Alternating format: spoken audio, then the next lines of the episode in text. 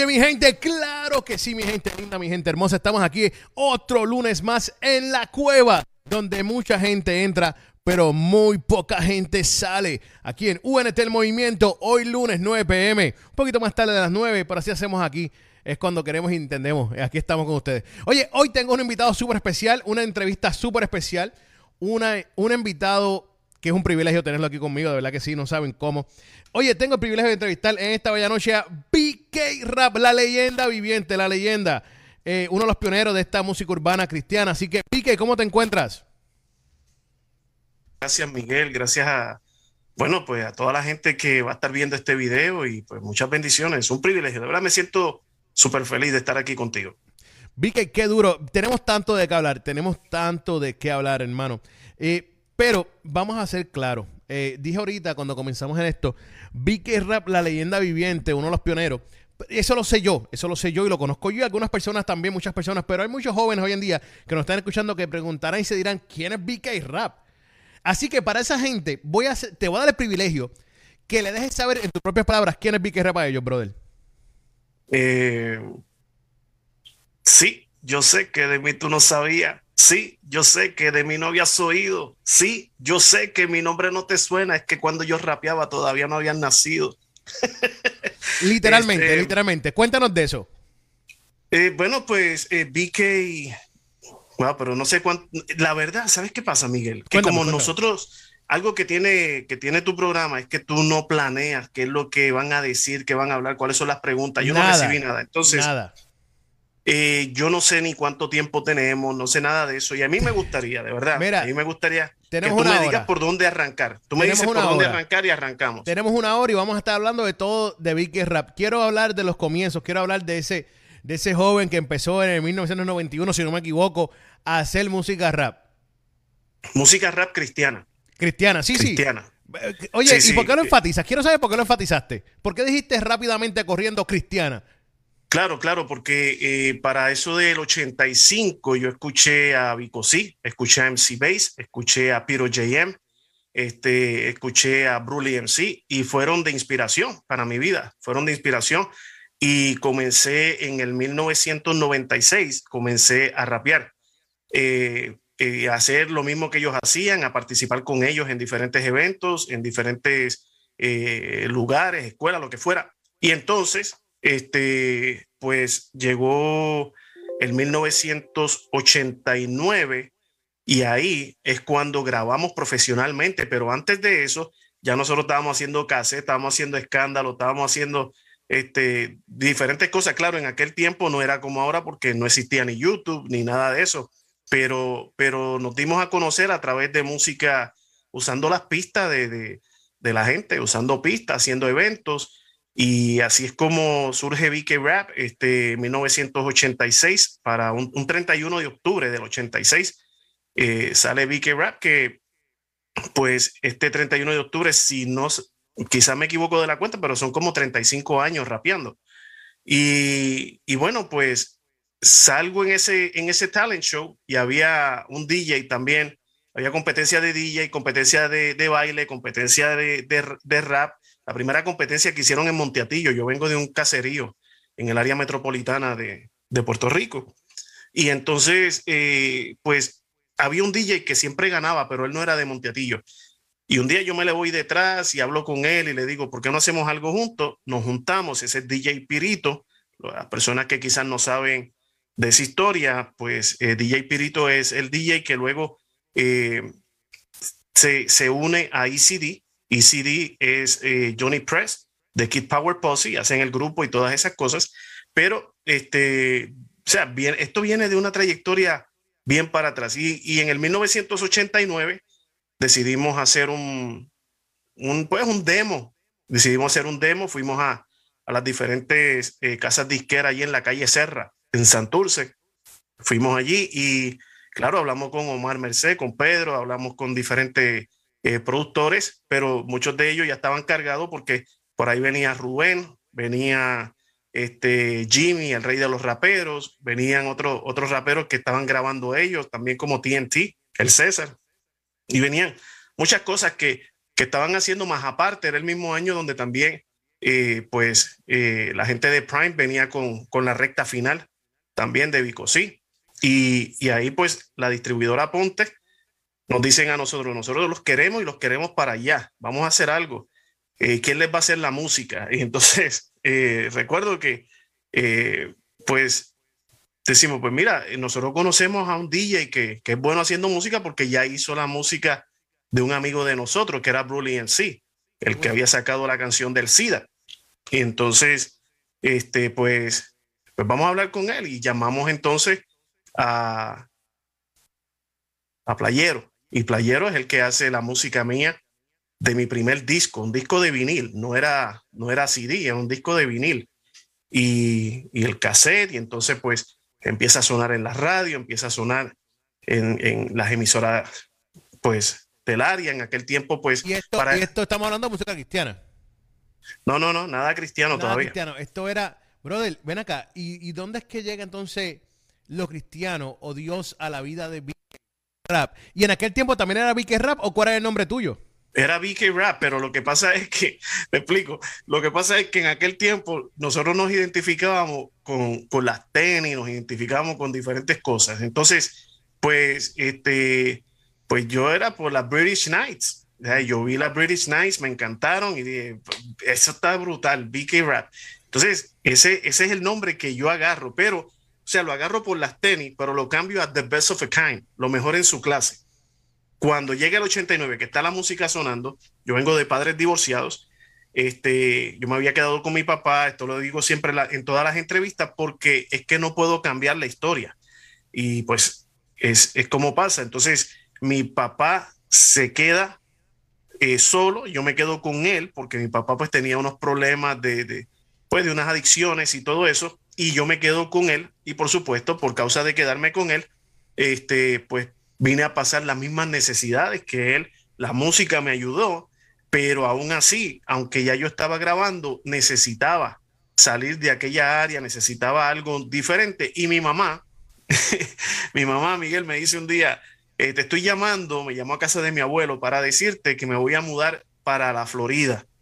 Y yo, de así como de, no de charlatán, pero, pero medio así, medio haciéndome el graciosito, le dije, ¿y por qué no me lleva?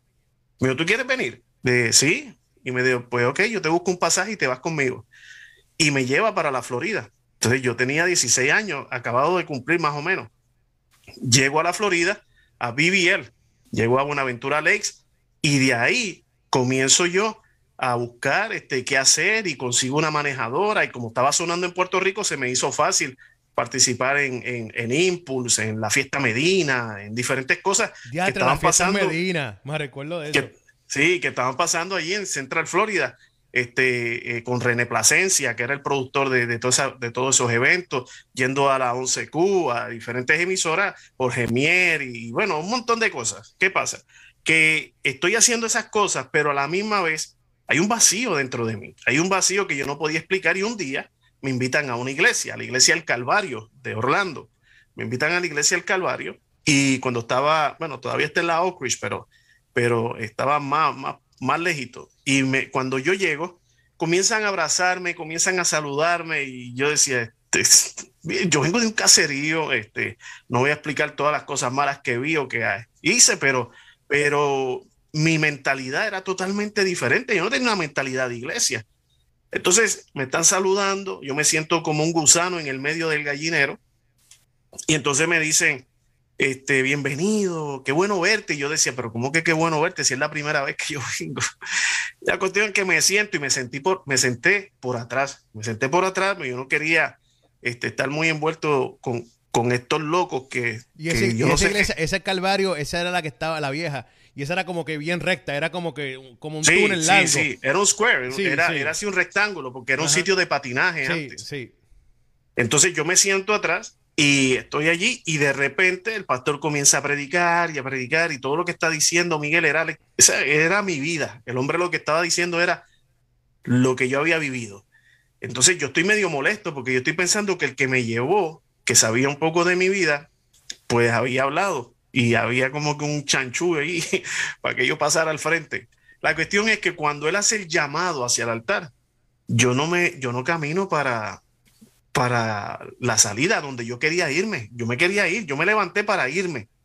en vez de caminar para allá, chico, empiezo a caminar ahí bien guapito, para el frente, para el altar.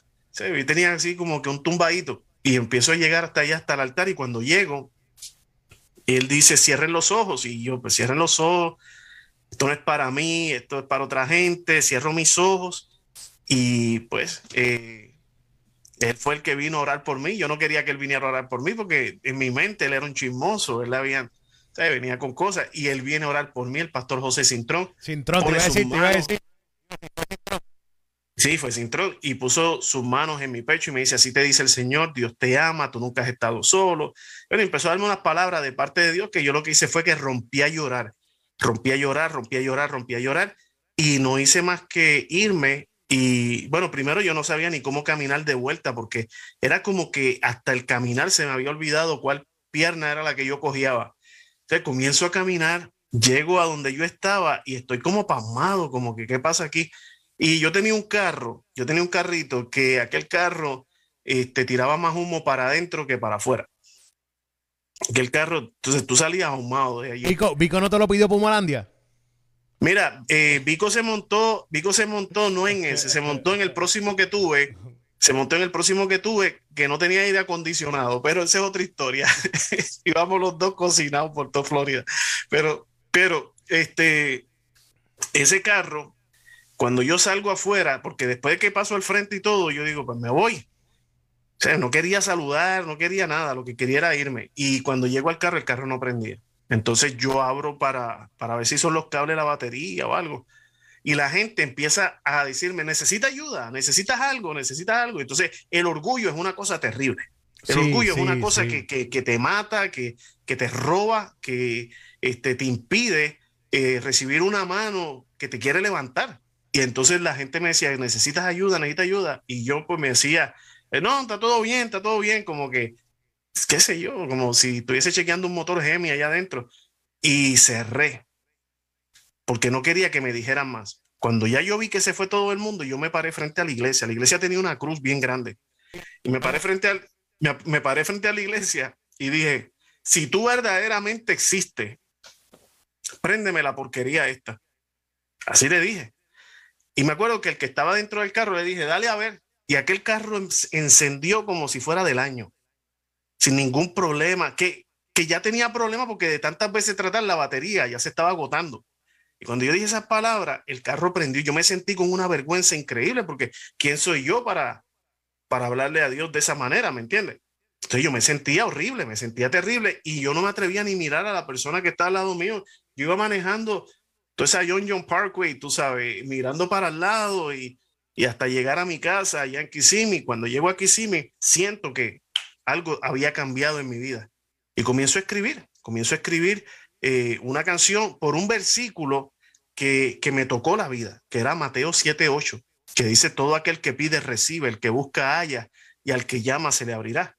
Y de ahí surge una producción que se llama Mateo 7:8, en ese mismo año. Entonces lo hago, pero lo hago en cassette porque no tenía para CD, este, no había económicamente, no había público, no había gente que clamara esto, que lo buscara. Esto, no había nada de eso. Literal no había nada, literalmente no había nada. Literalmente no había. Entonces 91 pasa eso, 92 todavía estoy bregando con, con Mateo 7.8, pero comienzo a trabajar uno que se llama Para alabar al Señor. Entonces para alabar al Señor, ya para eso tenía un poco más de economía y mando a hacer y entonces pues tú sabes que Cristo La Roca siempre ayudó a todo el mundo. Cristo La Roca, yo, me lo dije. yo los amo y después por allá Brenda en la colonia y, y después las librerías acá en el área de Kissimmee siempre apoyaron, siempre, este, ¿qué es esto? ¿Qué, pero, ¿Y qué clase de música es? Y yo lo ponía y decía, pues mira, esto es como rima. Yo le decía, esto es como poesía pero le pusimos un, un beat de, de, fondo. Ah, eso es rap. Y así, tú me entiendes. Sí, tienes, que tienes que vendérselo de una manera que no se asustaran. Sí, sí, sí, sí, tenía que hablar ven acá, Ven acá, Vicky, te voy a hacer una pregunta real. Una pregunta, y no te quiero poner entre la espalda y la pared tampoco. Pero entienda Vicky Rap que él fue el primer rapero cristiano. Mira, eh, yo no puedo decir, yo no puedo decir que yo fui el primer rapero cristiano. Eso no lo puedo decir. Lo que sí puedo decir es que fue el primer rapero cristiano que grabó un disco entero. Ok.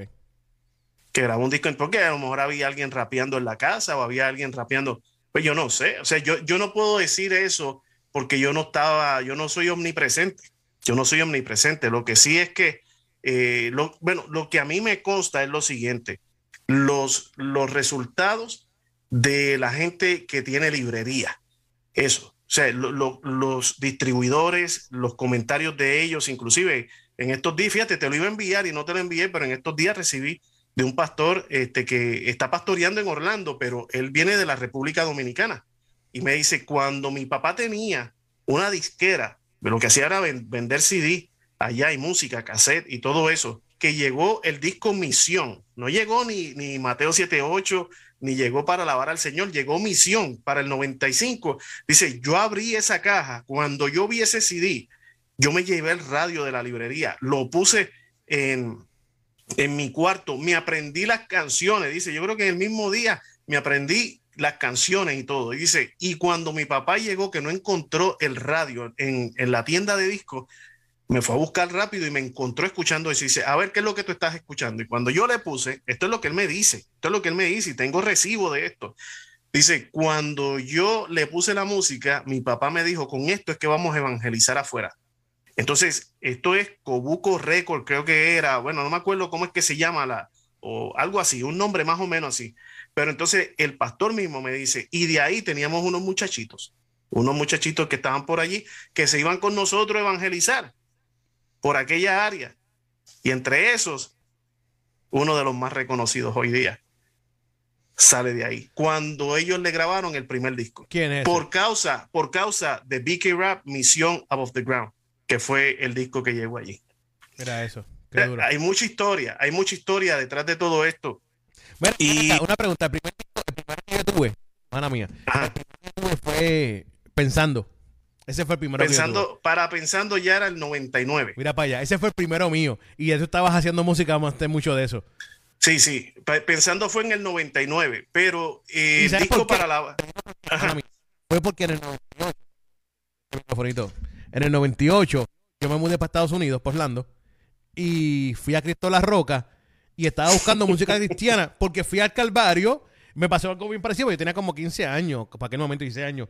Me pasó algo bien parecido y fui al Calvario y sentí algo, me puse bien cristiano en aquel momento a los 15 y fui a Cristo La Roca y empecé a buscar música cristiana. Quiero música cristiana para mí. No quiero, no quiero esto, quiero esto. ¿Y qué hay? Y ellos me dieron ese, ese, ese cassette de Vicky Rap. ¿Me entiendo no? Eh, sí, sí. Fueron ellos en Cristo La Roca, bro. De verdad que, me recuerdo de eso. ¿Sabe que hace, hace unos años, lo tengo por aquí atrás, está por ahí metido, por ahí, por ese lado, por ahí, detrás de esa bocina está. Eh, tengo una, un reconocimiento que me dieron ellos como pionero de la música urbana. Eh, estuvo en ese evento, estuvo Ivando Filos, bueno, un montón de raperos llegaron a, ese lugar y fue hecho por Milk and Honey Productions, o sea, por ah, Big Willie. Sí, fue el que hizo, hizo el evento allá en el pabellón de la Victoria. Y, y pues, pues me sentí, me sentí, se siente bonito, ¿verdad? Uno le da la gloria a Dios, pero la realidad es que se siente bonito ser reconocido entre, entre los mismos miembros del género, porque eh, es algo que, que a veces cuando tú pones dos o tres cantantes de adoración, uno dice, oye, qué tremendo servicio de adoración. Pero cuando a veces tú pones dos o tres raperos en el mismo sitio, la gente, los que no saben, los que no conocen, a veces lo que miran es un talent show. Es un talent show. Hay todo el mundo ahí a ver quién es mejor que el otro pero en ese momento me sentí bonito, me sentí bien, eh, eh, me sentí querido, me sentí amado al, ver a todos los raperos que llegaron allí. De esto hace, yo dije hace unos añitos, pero ya hace como unos, yo creo que fácil como unos 12 años de esto. Oh, wow, no hace ratito, hace tiempito. Mira, tengo una pregunta. Comienzas a hacer música cristiana en aquel momento. ¿Cómo hiciste la transición? Porque en aquel momento era técnicamente underground. ¿Cómo es que vi que revisó la transición? No era underground todavía. No era underground todavía. No era underground, pero, no era algo que había, no había, ¿cómo me explico? No había una maqueta que vi que era para decir, así es que lo tengo que hacer. no, no, no, no había, no había algo este, en español, no había algo así. Entonces, eh, cuando saco el disco, el cassette, para alabar al Señor, eh, había, bueno, todavía existe un pastor que se llama Edwin Normandía, él está en el área de Melbourne. Entonces, Edwin Normandía, eh, vinieron unos productores a trabajar con él. Y allá él les muestra, o no sé si fue él o quién fue, pero ellos vinieron con un cassette, un cassette para alabar al Señor. Y ahí es cuando ellos eh, el productor Norberto Rodríguez y Peter Sanabria se comunican conmigo, me dicen, queremos conocerte, vamos a ir de camino ahora. Y ese mismo día nos conocimos, eh, llegaron a mi casa, me dijeron qué es lo que tú tienes, les mostré lo que tenía a punto de sacar. Ellos se fueron a la sala, estuvieron hablando y cuando regresaron, me dicen, ¿estás dispuesto a viajar? Y yo dije, claro que sí, para esto es el 1994, este es en el 94. Así que tenía que ir a, Puerto Rico a viajar para, para hacer esta producción de, la misión Above the Ground. Entonces, ¿qué pasa? Que para el 94 ya había música underground que estaba saliendo. Eh, desde el 91, 92 ya empezaron el underground este, saliendo y el que hacía las portadas del underground, Wee es el que hace la portada de Misión Above the Ground. cuando tú veías la portada de nosotros, parecía que era un disco secular, parecía que era, que era un disco eh, de, como los demás. Eso atrajo mucho eh, a, la gente y empezó a moverse eso de una, de una manera cañona, cañona. Bueno, nosotros estuvimos viajando, haciendo un montón de cosas. Para ese tiempo, para ese tiempo, este, mira, hay alguien, eh, hay unas personas en mi vida que yo respeto, que son parte de, mi historia, de mis raíces, son, son parte de mi historia. Este, por ejemplo, Brully MC, Brully MC, Brully MC, el que hizo la canción del SIDA, que claro, pues, Brully MC, sí, Brully fue el que le prestó la máquina playero para, para hacer mi música para mi primer disco. ¿Tú me entiendes? Yo respeto eso, yo honro eso. Yo honro, yo honro a, Piro JM. ¿Tú me entiendes? Piro JM, este, el de no al aborto, yo, ese, es mi pana también. Ese es mi, amigo. Yo honro a TNT también, a Special Eri, este, pero, pero a Vicosí, a Vicosí, eh, pues también, ¿tú me entiendes? Y, y, y a Vicosí, que fue el primero que yo escuché, el primero que yo escuché. A Vico, o sea, Vico, yo creo que no ha habido un día en mi vida, y esto lo estaba compartiendo yo el otro día mientras hablaba con Piro JM, que no ha habido un día en mi vida que estas personas no me pasen por la mente, especialmente Vico sí. Este, y vivimos una, unas cosas y tú sabes que en verdad por el respeto que tengo, por el respeto que tengo, no voy a hablar de, las cosas eh, vividas porque eran unos momentos dentro de todo bonitos, ¿tú me entiendes? Que prefiero conservarlos y, tenerlo yo conmigo. Pero era en el tiempo que sale Misión Above the Ground. Por ese tiempo es que suceden todas esas cosas. Vico está en Orlando, hacemos un concierto en el Calvario. Yo abro para Vico y estando ahí, en ese concierto, yo estaba pasando unas situaciones bien fuertes. Eh, yo pasé por un divorcio, yo pasé por, por, por cosas. Eh, eh, un, muchacho que había ayudado a gente, que había hecho un montón de cosas, estaba pasando unos problemas matrimoniales donde, brother, tú sabes que tú ir a líderes, líderes, pastores, tú ir a líderes y, decirles a ellos, estoy pasando por esta situación, estoy pasando por esta situación y que me digan ellos mismos a mí, este, bueno, pues te la vas a tener que aguantar. Lo que estás viviendo te lo vas a tener que aguantar y eso, tú sabes, vas a tener que vivir con eso. Querían que uno viviera de esa manera, no por respeto, fíjate, otra vez respeto, por respeto a la otra persona. Tampoco voy a entrar en detalles, pero lo que quiero decir es que hubo un momento donde BK Rap se sentía preso, se sentía prisionero al ministerio, no a Dios, al ministerio, es totalmente diferente. Ven acá, ven acá, eso es algo real y te tengo una pregunta. ¿Qué tan, complicado? ¿Qué tan complicado es? ¿Qué tan complicado? es, sentirse preso al ministerio y perder la visión y la realidad del asunto. Porque a veces nos enfocamos y pensamos que el ministerio es la verdad y la realidad del asunto. Y, acabas de decir que te sentías preso y yo sé que es real porque yo te puedo decir, yo especialmente me he sentido preso del ministerio y he sentido que he perdido todo y no tengo nada gracias a, tanto que le doy al ministerio. Cuéntame tú, ¿qué tan real es eso? Bueno, es súper real, es súper real. Llega un momento en el cual no importa lo que tú estés pasando en tu hogar, tú tenías que presentar una cara de que, de que todo estaba bien y cuando ibas a alguno de, los líderes que se supone que te aconsejaran, porque you look up to them, tú, tú, tú mirabas, tú, tú los buscabas y que te dijeran, no, pues cállate, que este y lo otro. Mira, y para, para hablar un poquito, para hablar un poquito, eh, no me pasó a mí, le pasó a Vico, le pasó a un montón de gente, a un montón de gente le ha pasado eso, en el cual eh, eh, cuando más necesidad había en nuestra vida espiritual, Lo que estaban buscando era el concierto, el evento, cuándo viene, cuándo esto, y, poca gente de los que uno le dio la mano fueron capaces de tocar la puerta, de decirte cómo está, brother, mira, te vine a traer esto, este, qué está pasando, este, qué sé yo, algo, lo que fuera. 1995 sale Misión. Los productores me dicen, vamos a hacer otra producción. Rápido, dime, eh, ¿cuándo la sacamos? Y ahí es cuando yo le digo a ellos estas palabras, le digo, yo conocí una persona que se llama Charles. Y Charles, yo le di a él una palabra. Yo le dije a él que cuando Dios me abriera puertas, yo le iba a abrir puertas a él. Entonces, yo, la, mi próxima producción, yo no la quiero mía. Mi próxima producción, yo se la quiero hacer a alguien más. Porque yo necesitaba cumplir mi palabra con Charles. Entonces, MC Charles sale de esa producción que me tocaba a mí sacarla. El, el, disco de él solo tú, por eso es que dice BK Rap presenta a MC Charles, porque los productores querían que sí o sí dijera BK Rap al frente. Entonces sale BK Rap presenta MC Charles y sale eso. Y mira, Norberto Rodríguez y, y, y, pues eh, Blanca y toda esa gente, una, una preciosura, ¿tú me entiendes? Peter Zanabria, todos ellos, un amor. Mildred, una gente linda, linda, linda. Pues sale esa producción. Después de eso me dicen, pero mira, necesitamos otra tuya. Dame otra tuya. Y ahí es cuando yo le digo a ellos, estaban los chamaquitos del Calvario, eh, que eran panas, que yo los vi crecer y todo eso. Y yo le digo, mira, vamos a hacer algo. Ya yo tenía amigos en diferentes iglesias. Y le digo, en vez de sacarme otro disco entero a mí, ¿por qué no sacamos un disco los de Underground están sacando discos con varios raperos. Vamos a sacar uno con varios raperos cristianos. Me dicen los productores, ¿y de dónde tú vas a sacar raperos cristianos? No había. Y yo le digo, pero ven acá, tus hijos, ellos rapean.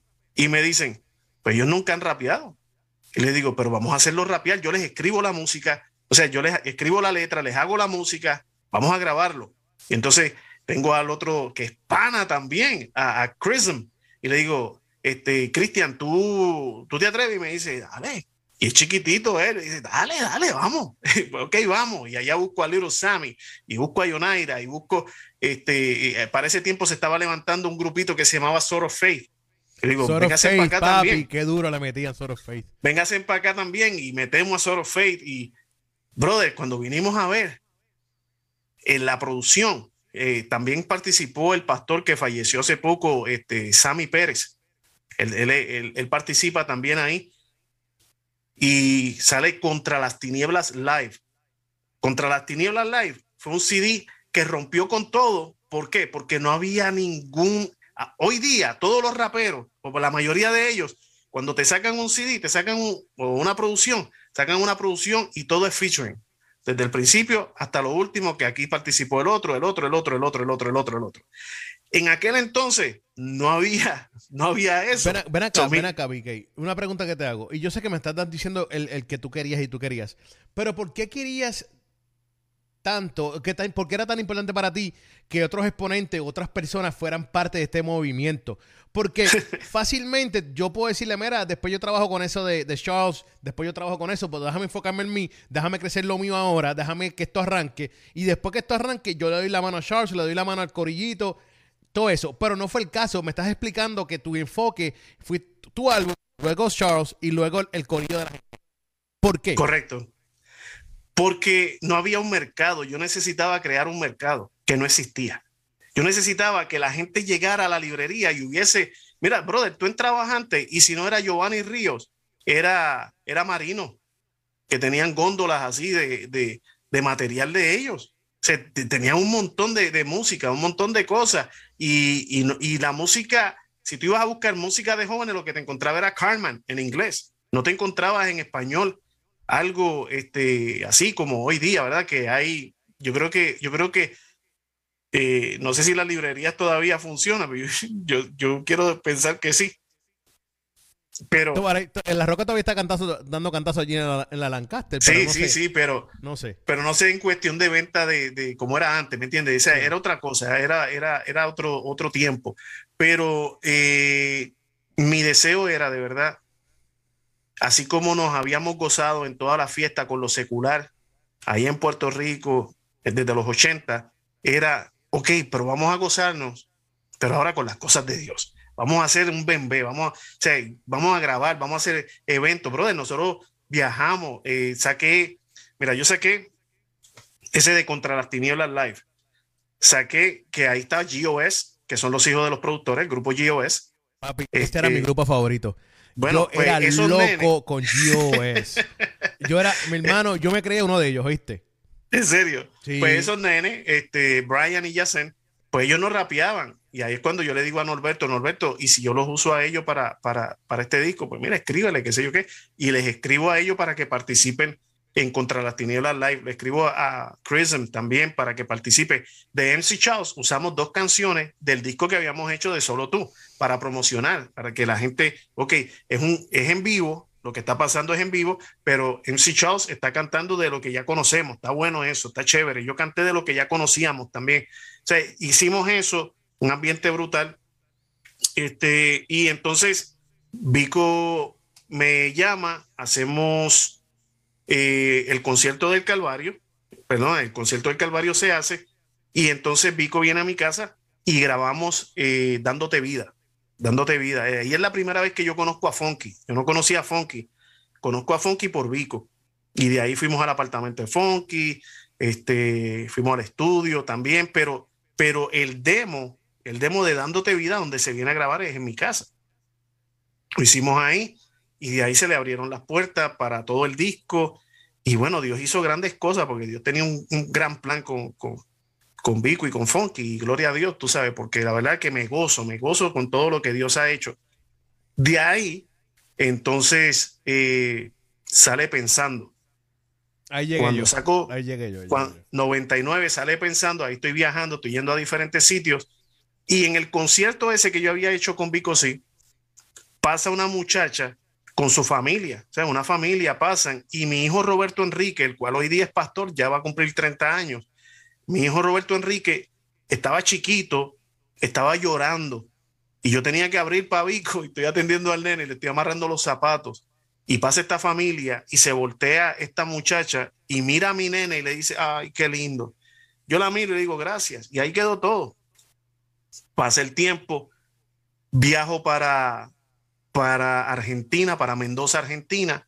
Estoy allá haciendo unos conciertos, salgo de ahí para Buenos Aires, Argentina, porque una familia me estaba esperando allá en el aeropuerto para un concierto en la iglesia de ellos y todo. Y cuando llego a Buenos Aires, hay una señora con una muchacha, me llevan a la casa, mira, te va a quedar aquí, está bien. Y yo, sí, está todo bien.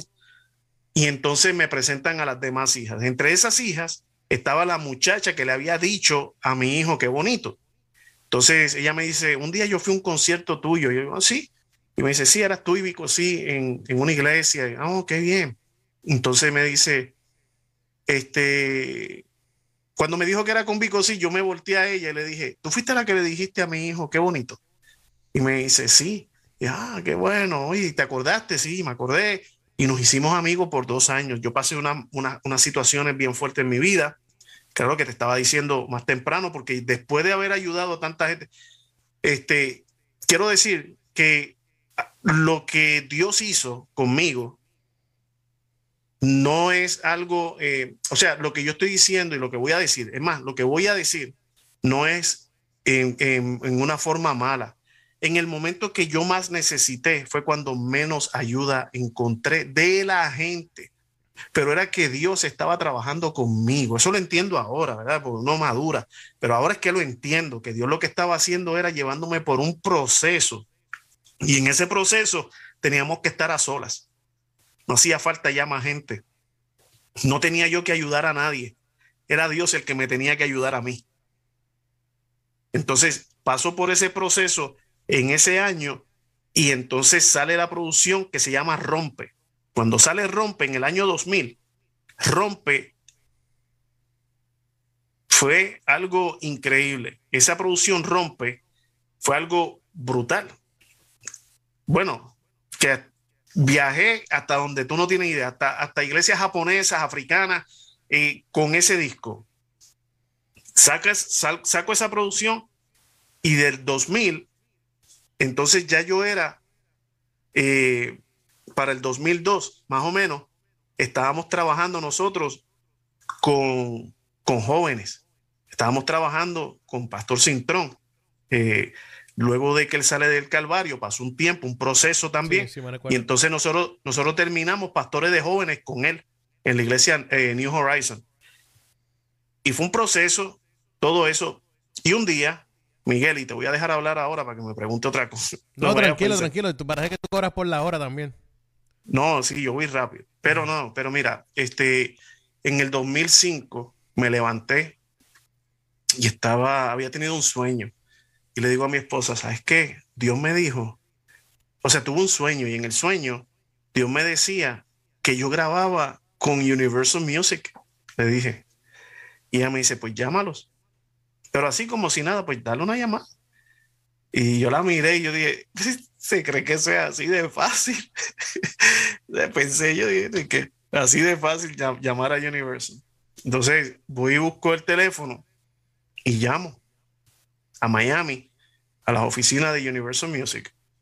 Y contesto a una persona y yo le digo a la persona, empecé en inglés y terminé en español como siempre. Entonces le digo, este, estoy llamando porque hice un demo y a mí me gustaría saber a quién se lo tengo que enviar, si hay alguna dirección en específica. Y la persona me dice, ¿quién habla? Y yo le dije, mira, mi nombre es, es Roberto Bruno, pero me conocen como BK Rap. La persona me dice, BK Rap, el rapero cristiano. Y cuando me dijo el rapero cristiano, yo empecé a temblar con el teléfono. Yo le digo, sí, soy yo. Y me dice, hace dos años que te estamos buscando. ¿Dónde tú estás? Brother, que te digan a ti que te están buscando hace dos años. Yo me sentí, o sea, yo me por poco me desmayo. Entonces le digo, pues tengo la producción, se las envié. Es la producción que se llama Controversial. Yo no sé si está por aquí. No sé por dónde está, pero se llama Controversial. Sale esa producción. Esta que está aquí, esta. Sí. Bajo Universal. Sí, este, con uno de los, por supuesto, con uno de los sellos de ellos. Sale, sale la producción esa, controversial. Cuando nosotros sacamos esa producción, en ese tiempo la distribución, por supuesto, era de, de, Universal. Y pues yo decía, pues perdí el disco porque tú sabes, ahí lo tienen, yo no sé si me van a dar algo o no me van a dar algo, pero cuando en aquel entonces, tú me entiendes, estamos hablando de 2005, yo veía la producción donde estaba David Bisbal, donde estaba esa, esa gente y decía, ya, ¿cómo, ¿cómo esto llegó ahí? ¿Cómo llegó ahí? Después llega un momento en el cual le dan un release a la producción y porque no querían ellos envolverse en ese momento con, o no tenían la, la, la, cuestión de ir a las librerías cristianas y todo eso, que era donde se movía la música cristiana. Nadie iba a, la, a las otras tiendas. Entonces, 2005 pasa eso y pasa otra cosa también y es un llamado bien especial al pastorado. Y ahí viene algo este, hermoso, donde estamos yendo a diferentes lugares a ministrar y, y con la música, con la predicación, y siempre venía alguien y me daba una palabra profética. Y en esa palabra profética, oh, se me olvidó mencionar a alguien que también salió de, de nuestro sello, a Baby Tone. No sé si recuerdas a Baby Tone. Claro que sí, conozco a Baby Tone, sí. También, sí, Jonel, también un abrazo, Jonel. Este, y pues llegó un momento en el que donde quiera que íbamos, Miguel, venía siempre un pastor, un profeta y me decía, Dios me dice que te diga que te quiere pastoreando en la frontera. Y yo pues llegó un momento que le dije a Dios, Dios, si esta palabra es tuya, yo quiero que tú toques a esa persona en el corazón y que me regale el reloj. poniendo condiciones a Dios. Digo, que me regale el reloj. Brother, tú puedes creer que íbamos a un sitio, alguien venía y me decía, mira que Dios me dice que te diga que te quiere en la frontera, la persona se iba y regresaba y me decía, yo no sé por qué, pero Dios me dijo que te diera el reloj. Vaya, así, bro, terminé con un montón de reloj y los regalaba en diferentes eventos. Yo voy a tratar eso, a ver si el Señor me dijo que me diera los tenis. Mira. Ah, toma. sí, porque yo veo algunos pastores por ahí con una, Jordan Retro, otro con una Yeezy, vamos a ver, vamos a ver. Pero comenzaron a suceder cosas así y te digo algo, este, cuando, cuando Dios nos dé el llamado para para la frontera, que entendimos que era para la frontera. Es más, nosotros habíamos ido a Orlando a ministrar a una iglesia. Estábamos ministrando en la iglesia y, y el pastor eh, dice, vamos a orar, vamos a orar, y nos, nos, aguantamos de las manos, y el pastor está orando, y de momento dice, mira, Dios me dice que los quiere en la frontera. Y yo agarré la mano de mi esposa, ahora yo la apreté y dije, wow, qué bueno. Otra vez Dios no lo dijo. Y, y, el pastor este, el que estábamos ahora, tenía tremendo reloj. Yo dije, ahí muy bien ese reloj para acá. Pero fíjate, fue el único pastor que me dio la profecía y no me dio el reloj. ¿Por qué te entiendes? Porque el pastor entiendo que y no siguió la voz de Dios. No siguió la voz de Dios. Dijo, Señor, me va a tener que castigar, pero este reloj no va para allá. Sí, sí, sí. Ven acá, ven acá, ven acá, BK. Entonces, estás en tu momento, estás haciendo música, de momento Dios empieza a darte un llamado de pastor y después a darte este llamado pastor, este, este llamado pastoral por todos lados. ¿Qué, ¿Qué pasa por tu mente al entender y saber que no hay forma ninguna que vas a poder llevar las dos cosas a la misma vez? Porque no se puede. Mira, eh, no, no se podía, ni, ni, creo que se pueda completamente. No, no, porque mira, lo he visto, perdona que te interrumpa. Eh, conozco al gran Puchi Colón, que es un gran cantante, todo el mundo sabe lo tremendo que es Puchi. Y Puchi, es un pastor ahora mismo de igual manera y Puchi entiende que cada vez que Puchi va a sacar un CD tiene que coger una pausa pastoral y dejar al copastor o a alguien encargado en lo que él trabaja en su música y luego volver nuevamente, pero no es lo, lo, ideal y no lo hace muy frecuente.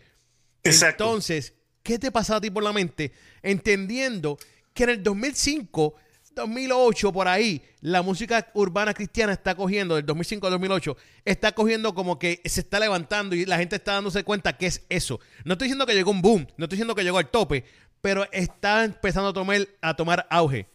Lo que pasa es que surgen otras cosas. Entra YouTube y entra otra, you know, de a poquito, que sí, MySpace y todas esas cosas.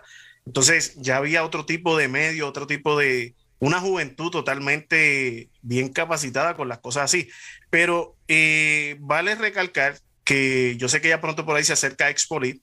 En el 97, en 98, perdón, participé en Expolit y en el 99 también, este, junto a, Roberto Orellana, este, Dani Berríos, David Abraham. Dime, dime que Roberto Orellana tiene mejor cabello en la música en general.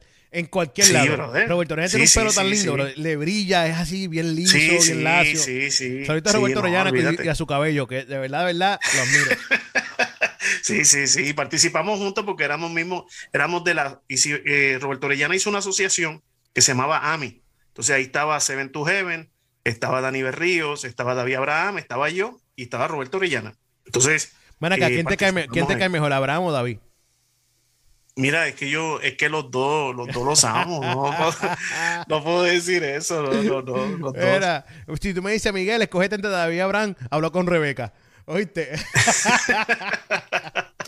no, no, son gente linda, no, no, no. Pero mira, este 2005, el llamado, todas esas cosas, pero quiero decir que tengo, yo sé que el tiempo está corriendo, pero te quiero decir este detalle en el 2000 en Venezuela, en una gira con, con el, el, cantante de reggae de costarricense, El Soldado. Estábamos haciendo una gira allá en Maracaibo y resulta que allí me dieron una palabra profética que decía que iba a venir un cambio a mi ministerio, que cuando ese cambio viniera Dios me iba a dar una niña.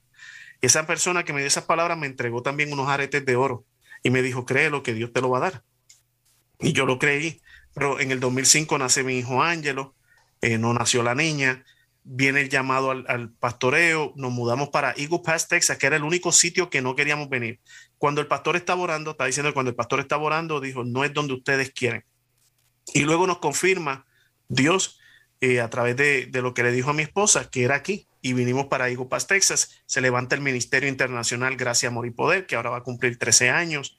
Este, y, y de aquí sacamos unas producciones también salió hace tanto, donde participa Chamaco Rivera, que es el que este, de Barrio Obrero a la 15, un paso es. Sí, sí, claro. Este, participa él, participó también eh, Omar Johnson, participó también Yara, también estuvo ahí cuando todavía no se llamaba Yara, era más que eh, las dos hermanitas, eh, Danay y Reina, este, participaron ahí. tuve una participación tremenda que, bueno, el disco fue grabado con, con Mestre. Eh, bueno, anyways, para hacerlo más. Es que estoy mirando el reloj y estoy nervioso. Tranquilo, tranquilo. Yo cobro la hora. Aquí en UNT me pagan la hora. Ven acá, entonces, eh, comienzas el pastorado. Quiero llegar a ese punto. Comienzas el pastorado.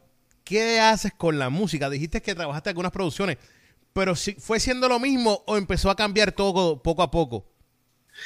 Hice, hice varias producciones y las producciones, eh, pues, sí entraron al, área digital, como quien dice, pero no hice ningún tipo de, no le metí una promoción masiva, ni estuve saliendo, ni nada de eso, sino que cuando iba a los sitios me las pedían y, cantaba de eso, pero lo que más me pedían cuando iba a los sitios era lo viejo, porque era lo que más conocían.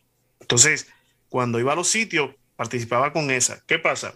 Que dijiste algo ahorita y, y tienes toda la razón cuando Dios te da ese llamado, no te, o sea, en mi caso no me dijo, deja de hacer lo que estabas haciendo, no me dijo eso, pero la pasión por las ovejas que Dios te da es totalmente diferente, es increíble. Mira, yo te voy a decir algo, te voy a decir algo, Miguel, y no te vayas a, ofender conmigo ni nada, no te, porque no es eso.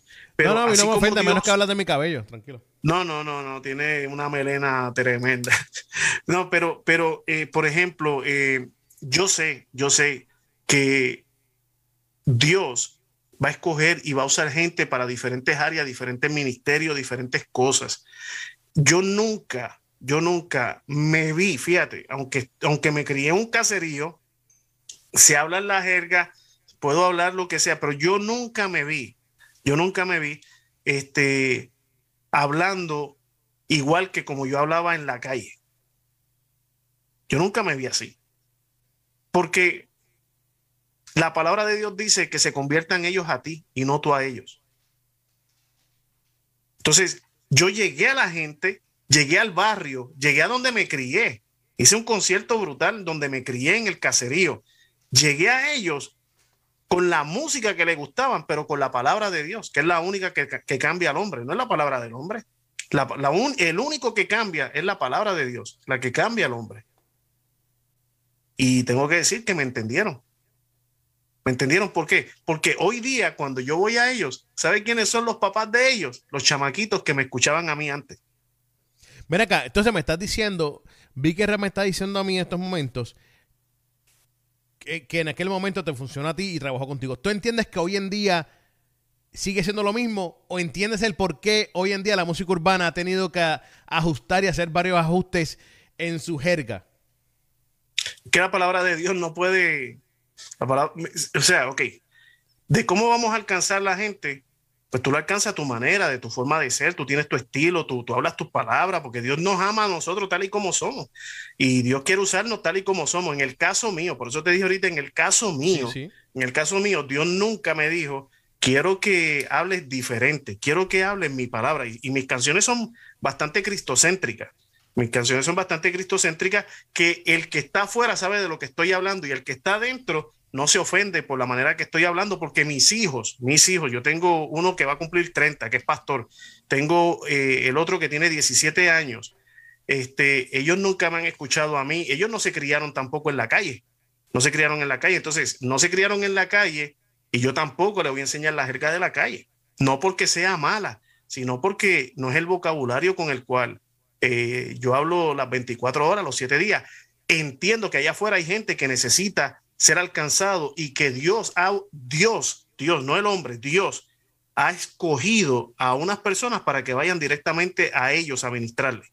Esa parte le entiendo, pero así como Dios los usa a ellos, Dios va a usar, es como una caja de herramientas. Sí, sí, claro. Dios es, es una caja de herramientas y Dios va a usar la herramienta que necesite para la persona que necesite, recordando que la palabra de Dios dice que las ovejas de Dios reconocen la voz de Él y le siguen. Y reconociendo también que no es que yo me las gano, porque bíblicamente la Biblia dice que Él se las ganó con su sangre. Entonces, ¿qué es lo que yo hago? Spread the word. I spread the word. Donde quiera que yo voy, llevo la palabra, ministro de la manera que Dios me ha dado a mí. Y aquel le dio de aquella manera y él se tira con esa. Y al otro del otro. Y esto es la multiforme gracia de Dios donde Dios, el que piense que Dios no lo puede usar porque no habla como Vicky o porque no habla como, como el otro o como el otro, se equivocó. Porque Dios puede usar hasta una mula. Dios usa una piedra. Dios usa a quien tenga que usar. Y hay gente, hay gente que está, que Dios las posicionó para que cuando nosotros lleguemos puedan recibir el mensaje. Así que esto es maravilloso lo que Dios ha hecho en el, en el, en el género eh, con la música, con los raperos que, que, hay, con los reggaetoneros, con todos los que están, brother. Yo veo, yo veo esos videos y yo digo, Dios mío, pero esta gente fueron a Hollywood. y yo veo todas esas cosas y digo, pero wow, qué tremendo. fueron unos recursos que para, en mi caso, en mi caso, yo no tuve eso, yo no tuve eso. Entonces, mira, a mí hace un par de meses que vine a entrarle al Instagram ahí a ver cómo era que, cómo era que funcionaba eso. Este, pero, pero estoy aprendiendo de lo nuevo. Estoy aprendiendo. Ven acá, Vicky, tengo una pregunta. Musicalmente hablando, vamos a hablar musicalmente hablando. ¿Cuándo fue tu, último, tu última producción? Hace dos meses salió Amnesia. Eh, antes, esa de Amnesia, esa es la más reciente. Antes de Amnesia, antes de eso, ¿cuál fue la última? Antes de Amnesia salió The Mixtape y había salido también hace tan, bueno, Salvaje. Salvaje salió, bueno, Salvaje salió en el 2014, 2015, por ahí. Pero había salido Salvaje, Mixtape, eh, perdón, hace tanto Salvaje, Mixtape y después salió ahora Amnesia, y ahora tenemos una canción que hice con, con un gran hermano de Venezuela que se llama Siervo Rap. Eh, que se llama Todo lo que tengo, que está sonando muy bien en las emisoras de radio. Duro, tengo una pregunta, BK si vemos, vemos el cambio que ha dado la música urbana en general, ha dado un cambio increíble de como tú comenzaste en el 90, 80 allá, o en el 91, o en el 98, ha cambiado todo, ha cambiado y cambia frecuentemente, cambia tan rápido la música que es increíble. ¿Cómo vi que Rap entiende, se ha podido actualizar con lo que está sucediendo? ¿Te interesa actualizarte al nivel que estás al día o estás cómodo con lo que estás haciendo? Porque ahorita me mencionaste tú mismo que cuando vas a las iglesias la gente todavía te pide las canciones tuyas viejas, las que la gente se conoce y se, y se recuerda de ellas. ¿Estás cómodo como estás ahora mismo o te interesa poder actualizarte? Mira, no digo, por supuesto, no me puedo comparar al nivel de Rubén Blades, pero si Rubén Blades va a un concierto y no hace Pedro Navaja, va a tener un gran problema. Claro. Entonces, hay gente que, que esas, canciones los marcaron eh, en aquel entonces. Entonces, yo no es que no es que no me guste los estilos de ahora. A veces son challenging, a veces son bien challenging porque este, este admiro. Quiero que sepas que admiro a cada uno de los de, mis hermanos, de sus talentos. Creo que eh, la verdad es que la palabra es eso, admiración. Siento tanta admiración que me daría hasta miedo tratar de copiar un estilo de ellos. Yo tengo lo mío, Dios me lo dio, y lo que te da Dios no caduca. Tengo, tengo una pregunta, brother. Quiero que me digas a mí. ¿Has, seguido la música urbana en los últimos años o, estuviste desconectado por completo? Bueno, no, no por completo, porque siempre uno se encuentra con una noticia u otra. Duro, perfecto. Quiero que me digas algo. ¿Cuáles son las cinco cosas que a Vicky Rap le gustan de donde está el estado de la música urbana ahora mismo? ¿Y cuáles son las cinco cosas que a En lo personal, y no estoy hablando que estén mal, no estoy diciendo que estén mal, pero que en lo personal a Vicky Rap como que no le gustan mucho. ¿Cuáles son las que, cinco que le gustan hoy en día y las cinco que pues no sé, como que no me siento cómodo con esas cinco? Que mira, no puedo decir, la verdad, eh, no puedo decir que no las puedo, no, no me pasa ninguna por la mente, de ninguna de las dos, de lo que no me gusta y de lo que... o sea, ¿Qué me gusta de lo que está ahora? Me gusta, me gusta todo, brother. Me gusta eh, la libertad que, que, mira, si las puertas no se abren, las tumbamos, las rompemos, hacemos el, el, el party nosotros.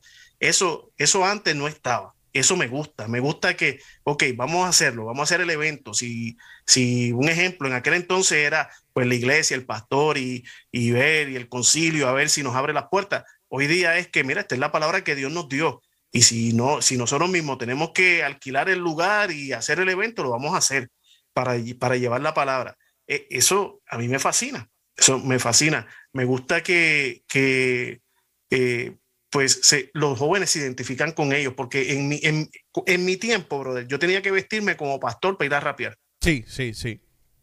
Pero hoy día los jóvenes se, se visten como jóvenes y me gusta eso, me gusta también. Este, ¿Y qué más puedo decir? Bueno, es que la verdad me tomaste de sorpresa y a mí cuando me tomas así de sorpresa se me va la mente en blanco. Viste, viste. Esto es lo interesante de estas entrevistas. Por eso es que mucha gente entra. por eso es que mucha gente entra y muy poca gente sale, ¿viste? Sí, no es planeado. ven acá, este, mencionaste que saliste con Amnesia hace dos meses atrás y tienes un tema recientemente. BK Rap, sabiendo que sigues pastoreando eh, allá en Texas, eh, ¿cuál es tu interés hoy en día y qué quieres hacer en la música urbana hoy en día? Bueno, yo no dejé de hacer en la música urbana. Que no me encontraron fue otra cosa, pero siempre estuve. Pero, ¿qué quisiera hacer ahora? Bueno, eh, creo que, creo que, pues, la verdad, seguir haciendo lo que amo, llevar la palabra de Dios a través de la música y, y si se presenta la oportunidad de compartir con, los, con los que están actualizados hoy día, los, los del momento, pues este, pues yo quiero, quiero decirle que para mí sería un honor, fíjate, para mí es un honor este, ser partícipe de, lo que Dios está haciendo con ellos hoy día. Nuevamente, tengo que, decir que los admiro, que este, para mí que hayan llevado esto aún más lejos de lo que yo jamás soñé, pues es mucho y pues eh, se lo agradezco. Yo no sé qué está pasando conmigo, tú, lo ves. Eso, llámate a Marco, llámate a Marco. Marco es el que se encarga de todas las cosas de las luces, ¿oíste? Si tú tienes problemas, oye, gente que está viendo esto, si tienes algún problema con luz, tú me llamas a Marcos Witt, él se encarga de todo, él enciende una luz y es el duro. Ven acá, este, BK, qué porquería de chiste. Mira, BK, tengo una pregunta. Este, hoy en día, dame, dame, dame nombre de esos artistas que, te gustaría colaborar, que no pudiste nunca colaborar, eh, que, que, que llevan tiempo, porque hay algunos que ya llevan tiempo. ¿Con cuáles te gustaría colaborar de aquella vieja escuela, entre comillas? Y, de la nueva escuela, ¿con cuál te gustaría colaborar? Que has escuchado por ahí, dice, uh, se suena bien. Un Vicky con ese chamaco, esa muchacha, sonaría duro. Duro, mencióname. Eh, bueno, yo creo que me gustaría participar. Eh, es que yo no sé si, si, si debo mencionar estas cosas. Pero mira, eh, por ejemplo, Rupert, me gustaría participar con él, definitivamente. Este, ¿Por qué? Porque eh, me gusta el estilo, me gusta, me gusta el flow, me gusta cómo, este, tú sabes, están bregando con el sistema, están, ah. están, cambiando todo eso. Entonces, es uno. el otro que, que, me gustaría participar en algún momento, si Dios me lo permite, es con Funky. Me gustaría hacer algo con Funky, definitivamente. Este, con Manny también. Eh, fíjate, yo nunca grabé con Manny y el día que yo me estaba yendo de Texas, Manny corrió hasta el carro, eh, perdón, de Florida, Manny corrió hasta el carro y me dice, Vicky, ¿qué está pasando? ¿Por dónde va? Hagamos algo. Eh, lo mismo me dijo, me dijo eh, Funky en una ocasión, Vicky, vamos a hacer algo.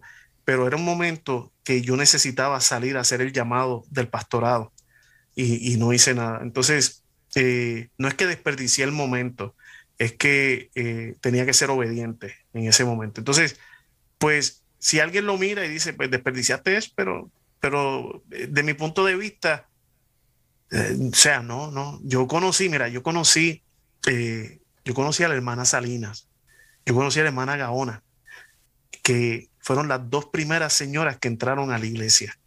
Entonces, eso yo no lo cambio por, por nada. Te entiendo, te entiendo. Saludos Saludito a Funky y, a las pastillas que utiliza para mantenerse joven. Y a, y Manny. Se llama Freezer. Se llama Freezer, lo conocemos todos. Eh, hay rumor que Funky duerme dentro de una nevera. Mira, saludito a Funky, en serio, en serio. Mira acá, este. Tienes, tienes eso, tienes amnesia, tienes este nuevo sencillo con el hermano de Venezuela. ¿Viene más música Vicky Rap? ¿Esperamos más música tuya, brother? Sí, sí, sí. Por ahí viene, eh, bueno, viene, viene, un trabajito que hice con Soledad Graham de Argentina. Viene, eh, pues, es que no puedo decir porque es que tú no me has dado permiso. No, no. Pero vienen algunas cositas que se están cocinando por ahí. Qué duro, Definitivamente. Qué Está pendiente. Y viene otra cosa, viene otra cosa que es que es, somos cinco que venimos en una, en una canción. Ya esto prontito van a escuchar. Diadre, cinco. Este, es un batallón. Sí, venimos y, y estamos hablando de los de la vieja guardia.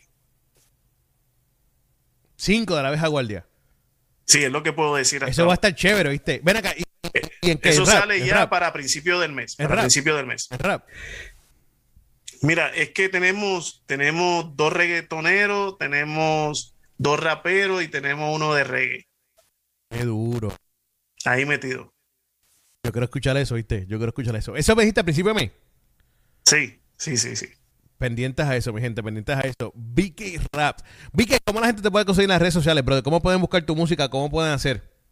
Sí, ponga, bueno, este BK Rap oficial, si es en Instagram o Facebook, este BK Rap oficial, y pues pueden también entrar a bkrap.com y bueno, pues ahí me, me, mandan un mensaje y yo estoy para servir y pues quiero que sepan que, que primeramente gracias, gracias este Miguel por, por la oportunidad.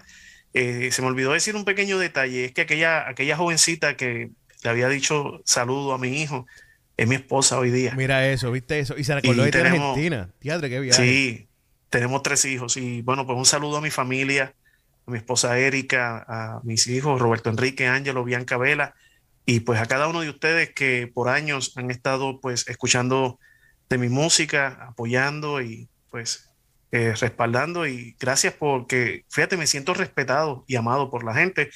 Y pues eso, eso pues vale mucho. Lo, lo conservo en mi corazón. De verdad. Qué duro, de verdad que sí. No, y, estaba compartiendo yo con alguien los otros días cuando posteé lo de la, entrevista. Me dijeron, ah, voy a entrevistar a Vicky Rápido. Sí, la voy a entrevistar. Y, y tú sabes que podemos, mucha gente puede documentar y puede decir muchas cosas. ¿Tú me entiendes o no? La gente puede decir que fulano, fulano, bla, bla, bla, lo que quieran decir. Pero el que sabe, sabe que si no hubiera visto un beat que rap en la música urbana cristiana, esto no existiría eh, de cierta manera. ¿Tú me entiendes o no? Obviamente hubiera salido otras personas y le hubieran hecho posible. Estoy claro de eso. Pero él fue el primero que cogió los primeros cantazos. y eso siempre cuenta. El primero que coge los cantazos siempre cuenta. ¿Tú me entiendes o no? Obviamente, nuevamente digo, la música hubiera existido sí o sí. Sí, sí, pero, sí, pero, pero no hubieran sido otros los que hubieran cogido los cantazos. Los primeros cantazos los cogió él. Y él no los, y no habló de ellos. Él habló de todas las cosas buenas que pasaron. Y amén por eso. Pero yo estoy seguro que tiene que haber cogido cerrar de puertas en la cara. Tiene que haber cogido menosprecio a otros niveles. Porque si hoy en día siguen pasando, cuando yo he visto que le dicen, tenemos al raperito. Ah, si yo escucho hoy en día, el 2022, el raperito, yo estoy seguro que vi que Rap tiene haber cogido varios cantazos y no los mencionó, por cierto. No, muchísimo, muchísimo, pero en otro día lo, lo agarramos para los cantazos. Dale, dale. Bueno, mi gente, esto es la cueva donde mucha gente entra y muy poca gente sale. Así que pendientes a Vicky Rap que viene con música de verdad. A principios de abril viene con un tema, después viene con más temas. Mencionó a Rupert y creo que viene con alguien más por ahí. Así que pendientes a eso, porque viene música de verdad de Vicky Rap.